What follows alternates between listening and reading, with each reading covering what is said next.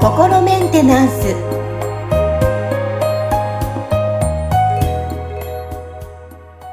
はい皆さんいかがお過ごしでしょうか？心メンテナンス本日もアシスタント三上恵と気候ヒーラーの吉村隆二です。はい吉村さん本日もよろしくお願いしますよろしくお願いします。はいさあ今日もメッセージを取り上げて、えーお話ご紹介していきますはい。さあまずはお礼のメッセージハンドルネームチアンさんから来ていますはい。はい。えー、115回目の、えー内容ですね。えークリアリング方法の質問に詳しく、えー回答してくださり、えー大変ありがとうございました。えーとてもわかりやすくて理解が深まりました。えー先生のマニアックなお話大好きです。これからもまた質問させてくださいとあはい。ありがとうございます。はい。来ています。嬉しいですね、なんだかね。はい。はい、チアさんありがとうございます。はい。はいさあ、続いて、マキソンさんからの、えーこちら、ご質問ですね。はい。えー週2回の配信ありがとうございます。えー質問はズバリ、いじめについてです。えー進行中のいじめをなくす方法、今後いじめが起きないようにする方法、それと子供間と大人間のいじめをなくす方法が違えば、それぞれの方法を知りたいです。うんそもそ、もいじめはなくならないものなのでしょうか？もしそうなら、その理由を知りたいです。よろしくお願いいたします。と来ています。なるほどですね。これは私も個人的に、えー学生の頃いじめられたんで気になる内容ですね。うーん。そうですね。うんまあ僕もそのね、なんか、あの、僕のホームページにこう、あの、載せてある僕の幼少期の、あの、ね、体験談みたいのを読まれた方はご存知だと思うんですけど、やっぱりあの、あ小学生の時にひどいいじめにあってた時期もあって、あの、いじめっていうのは結構僕にとっては重要なそのトピックだったわけですよね、昔から。うんで、その、だから、ある意味そのい、いじめをなくしたいっていう気持ちは、その前からすごい、こう、持っていたんで、僕がその即興演劇のインプロを、こう、あの、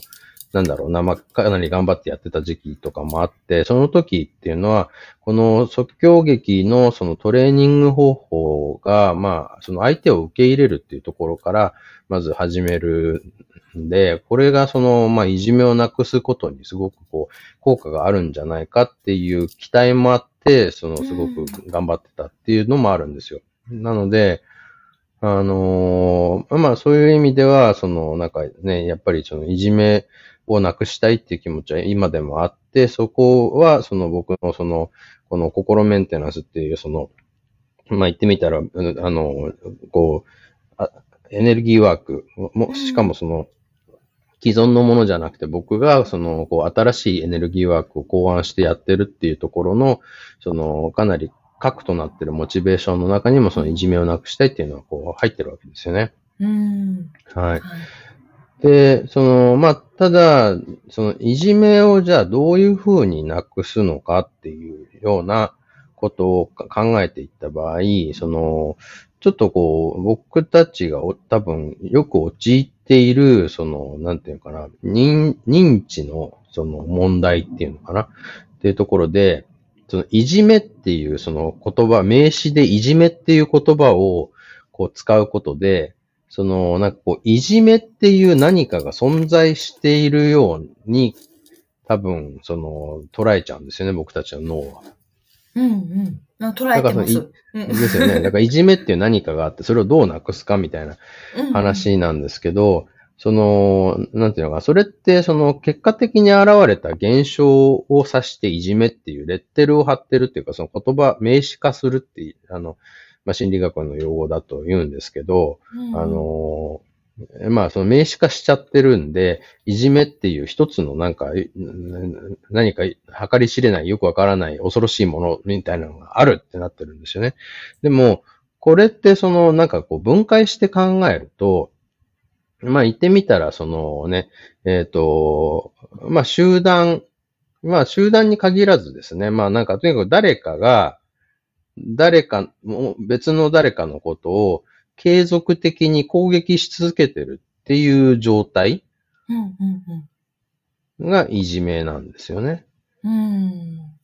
そうですね。いじめも、そのいじめっていう、これがいじめじゃなくて、いろんな幅でありますもんね。そうですね。だからそれはその一人の人がもう一人の人をいじめてる場合もあれば、集団でいじめてる場合もあるんですけど、結局何が起きてるかって言ったら、継続的に攻撃が行われてるっていうことなんですよ。うん。なんで、これを何とかするって考えると、そのいじめっていうものをどうなくすかって考えるよりも、その、もう少し、こう、なんていうのかな、具体的にこう、捉えやすいかなって思うんですよね。うん。だからその、要は、攻撃が止まればいいっていう話になってくるわけですよ。攻撃が止まればいい。うんう。ん。で、その攻撃っていうのは身体的な攻撃もあれば、その言葉とか使って精神的に攻撃するっていうのもあるわけですけど、まあ、いその、ね、なんか結局どちらにしても攻撃なわけですよね。だから、うんあの、ここのその攻撃をなくすためには、じゃあ、その何がこの人たちを攻撃させてるのかとか、あるいはその攻撃を受けてる側は、その多分攻撃を引き寄せてるっていうこともあるわけですよね。だから、ここの、あの、攻撃的な人たちが、を攻撃させてるものが何か、その攻撃されてる人がその攻撃を引き寄せてるものは何かっていうところを見ていくと、まあそこがだから言ってみたら、そのエネルギー的な、あのところで見ていくと、その僕がそのね、ブロックって呼んでるものなわけなんですよね。うん。うん。うん。うん。っっていうのは、その結局、なんだろうな、人は、その自分の内面にある、その周波数と、あの、近い周波数、それとか、それと共鳴する周波数のものを引き寄せる、ね、いわゆる引き寄せの法則とか鏡の法則って言われているような、あの、ものなんですけど、そういうそのね、近い周波数のものを引き寄せるっていう、あの、なんていうのかな、まあ、言ってみたらそういう、こう、原理原則みたいなものがあるわけですよね。だから、まあ結局、そのよく、あの、ね、いじめられてる側にも問題があるみたいな言い分を持ってる人たちと、そんなわけはないだろう、被害者なんだからなんか救済するべきだっていう、あの、言い分がある人たちとってこう、いて、その、なんかそ、そこでその、どっちだどっちだっていうような議論になりやすいんですけど、その、ここもだから実はちょっとずれてて、その、なんかいじめられてる人はいじめを引き寄せてるっていうのはあると思うんですけど、別にそれはその人が、その悪いとか、心がけが悪いとかっていう話ではなくて、要はその、こう、攻撃を引き寄せる磁石みたいなものをその人は知らず知らずに持ってるから、攻撃を引き寄せてるわけですよね。でこれに関しては、その、なんていうのかな、別にその人の、その、だから潜在意識の無意識の領域にそれを持ってるから、そうなってるっていうことであって、別にその人が悪いわけじゃないんですよね。だから、なんかね、そのいじめられてる方にも問題があるんだから、お前がそれを直せばいいんだって話では全然ないんですよ。だそのただ、その、そこ、その人が、そのいじめを引き寄せてる磁石を持ってるっていうのがまず一つある。で、それから、その攻撃的な、攻撃してる側の人たちっていうのは、要はその攻撃性っていうものを持ってるわけですよ。で、これも、ね、ブロックが引き起こしてることなんで、別にその人たちが邪悪だからそうなってるわけではなくて、その攻撃性の元になってるブロックがあるから、それが何かそのね、あの、スイッチが入ると、要は攻撃的になるっていう、その現象が起きるわけですよね。うんうんうんで、それが攻撃を引き寄せる人と攻撃する人っていうのがマッチングすれば、そのね、なんか攻撃が、あの、起きるっていうね、あの、まあ、いわゆるいじめっていう現象が起きるっていうことにつながるわけですよ。うーん。で、まあ、その先ほど言ったその近い波動を持ってるからって、持ってると引き寄せるっていうところにもなるんですけど、結局いじめられてる側がいじめてる側になるとか、いじめてる側がいじめられてる側になるっていうことも、その、なんか場合によっては起きるわけですよ。っていうのは、結局、その攻撃性っていうもの、あの、近い波動のものを双方が持ってるから、そういうその立場が逆転したりとか、あるいは別の場所に行くと、そのなんかこういじめてた側は、こっちの場所でいじめてた人はこっちではいじめられてる人みたいなことが起きるんですよね。例えばその家庭の中で親からそのね、暴力とか暴言を受けてる子が学校に行くといじめっ子になるとかっていうような、だからこれってその、なんていうのかな、こう、まあ、言ってみたら、その攻撃と、それからこの攻撃を引き寄せるものっていうのは、その連鎖を起こしてるわけですよね。で、その、だから要は、その立場が強いとか力が強い側が、まあ、言ってみたら攻撃する側になりやすくて、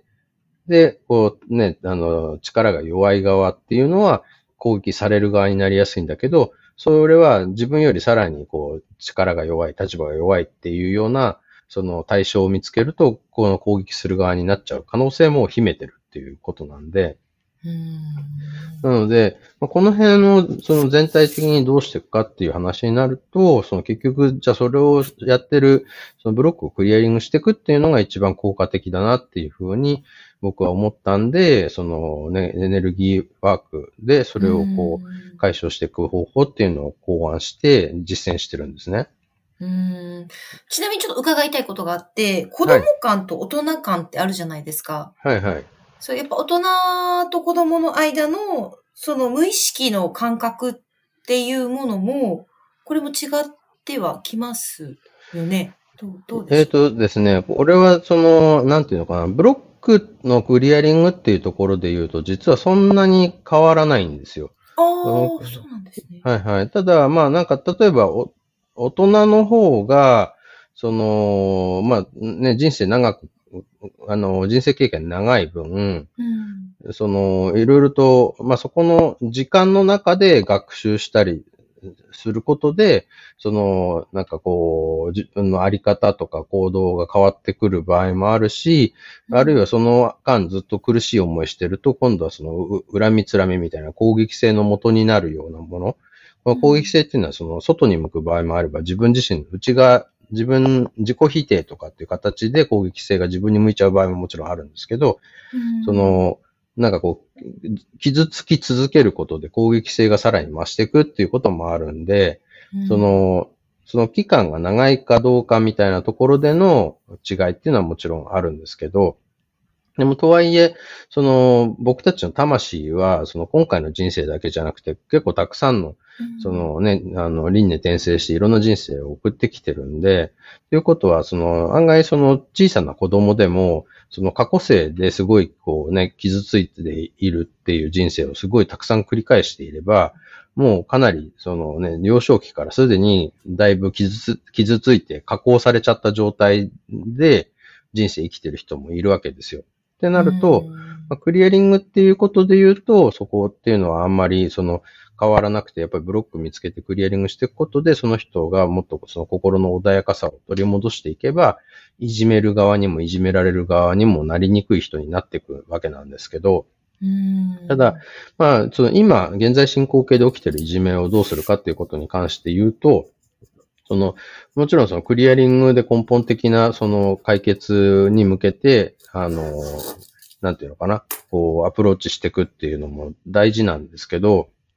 それだけじゃなくて、その、こう今、今、こう、ここで危険っていう場合は、その危険から守らないといけないっていうのがあるわけですよね。うん、で、その場合、結局その相談する先であったりとか、どう対処するかみたいな、そのね、なんかやり方の部分っていうところは、その、なんかこう、子供の世界と大人の世界に違いがあるんで、その、どう、どういうふうに扱っていくかっていうのは変わってくるとは思いますよね。例えば、そのね、子供の場合は本当にそのね、例えば学校であったりとか、そのスクールカウンセラーとに、とかに、まず相談するっていうことが、そのね、じゃあまずは、その、ね、こういじめてる側の子たちに注意しましょうとか、その、そういうような、あの、やり方の部分での対応っていうことが可能なわけですよね。で、これがだから、例えば、こ、こ、あの、ある一箇所に相談したけど、まともに取り合ってもらえなかったってなったら、もうその違うところ、そのさらに上のとところに相談しに行くとか、っていうような感じで、その対応していくわけですよね。でこれが、例えば、その、大人の、あの、世界でも、これがじゃあ、そのね、ご近所さんたちの間の話とか、ママ友の間の話なのか、会社の職場の話なのかっていうところでも、その、誰に相談しに行くかみたいなところっていうのは変わってくると思うんで、そこはだから、そのね、あの、こう、ど、どこでそのいじめが起きてるのかによって、その相談先っていうのは変わってくると思うんですよね。うんそういう意味での、そのなんか三次元的な対応っていう部分は、そのね、あの、まあ、大人子供に限らず、その、それがどこで起きてるのか、その場をその調和させる責任を負ってる人は誰なのかっていうようなところで見ていくっていう話だと思うんですよ。で、まあ、どちらにしてもその、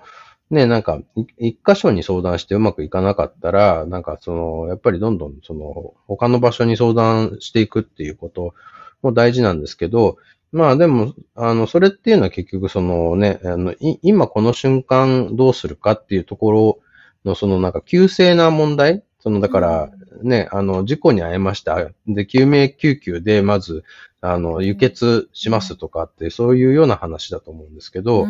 でも、じゃあね、その事故に遭った原因が、そのね、なんかこう、運転の仕方が危険だからなのかとか、そのね、ちゃんと注意してなかったからなのかとか、のそもそも酔っ払ってたからなのかとか、いろいろあると思うんですけど、そうすると、その、まあ、今この瞬間、あの、事故で命を落としかねない血がいっぱい出てますみたいな時は、とにかくその場で対処する必要があるんだけど、この人が、まあ、その、その後もちゃんとその、安全に生きていけるようになるためには、その、じゃあその事故の原因っていうところを見て、そこに対してアプローチする必要があるわけですよね。だからそれが、まあ、クリアリングの部分になってくるんで、そのね、あの、やっぱりクリアリングをしながら、その、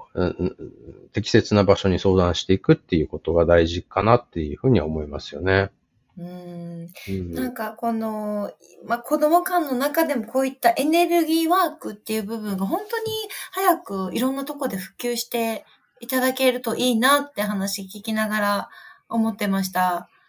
そうですね。だから僕は本当にその、なんていうのかな、もう、あの、一家に一人は、そういう、あの、ヒーリングとかエネルギーワークができる人がいるっていう世の中に、あの、なったらいいなと思ってまして、で、まあ、それはその、もちろんね、僕がその、いろいろ、あの、長年の経験に基づいて、その考案した、この僕が提唱しているやり方っていうのを一番お勧めしますけど、まあ、必ずしも、その、これだけじゃなくて、そのね、あの、心を癒すとか、あの、その気の流れを整えるっていう手法は、その、まあ、この心メンテナンスだけではないのでね、他のやり方をその取り入れて、あの、それでその心が穏やかになるのなら、あのね、そちらでも全然いいと思うんで、まず結構大事なのは、その双方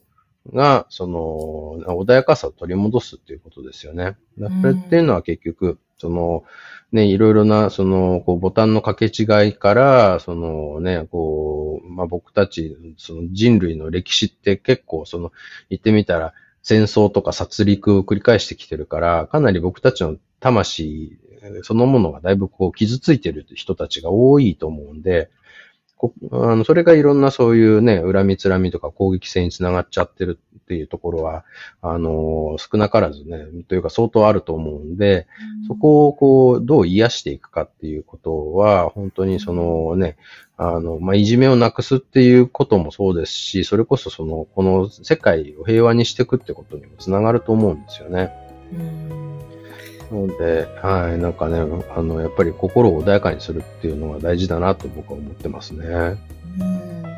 はい。ということで、今日は、あのね、えー、マキソンさんからのお話、まあ、いじめについていろいろ伺いました。本当リスナーさんも私も含め、やっぱ経験したりとか、身近でね、あの、ご本人が経験したっていう方も多いと思いますので、今日のちょっとお話をきっかけに、まあ、いろいろ取り入れたりとか、考えるきっかけになっていただけたらなと思います。はい。はいえー、ね、マキソンさんからのまた聞いた後の、えー、メッセージ、感想などもお待ちしております。はい。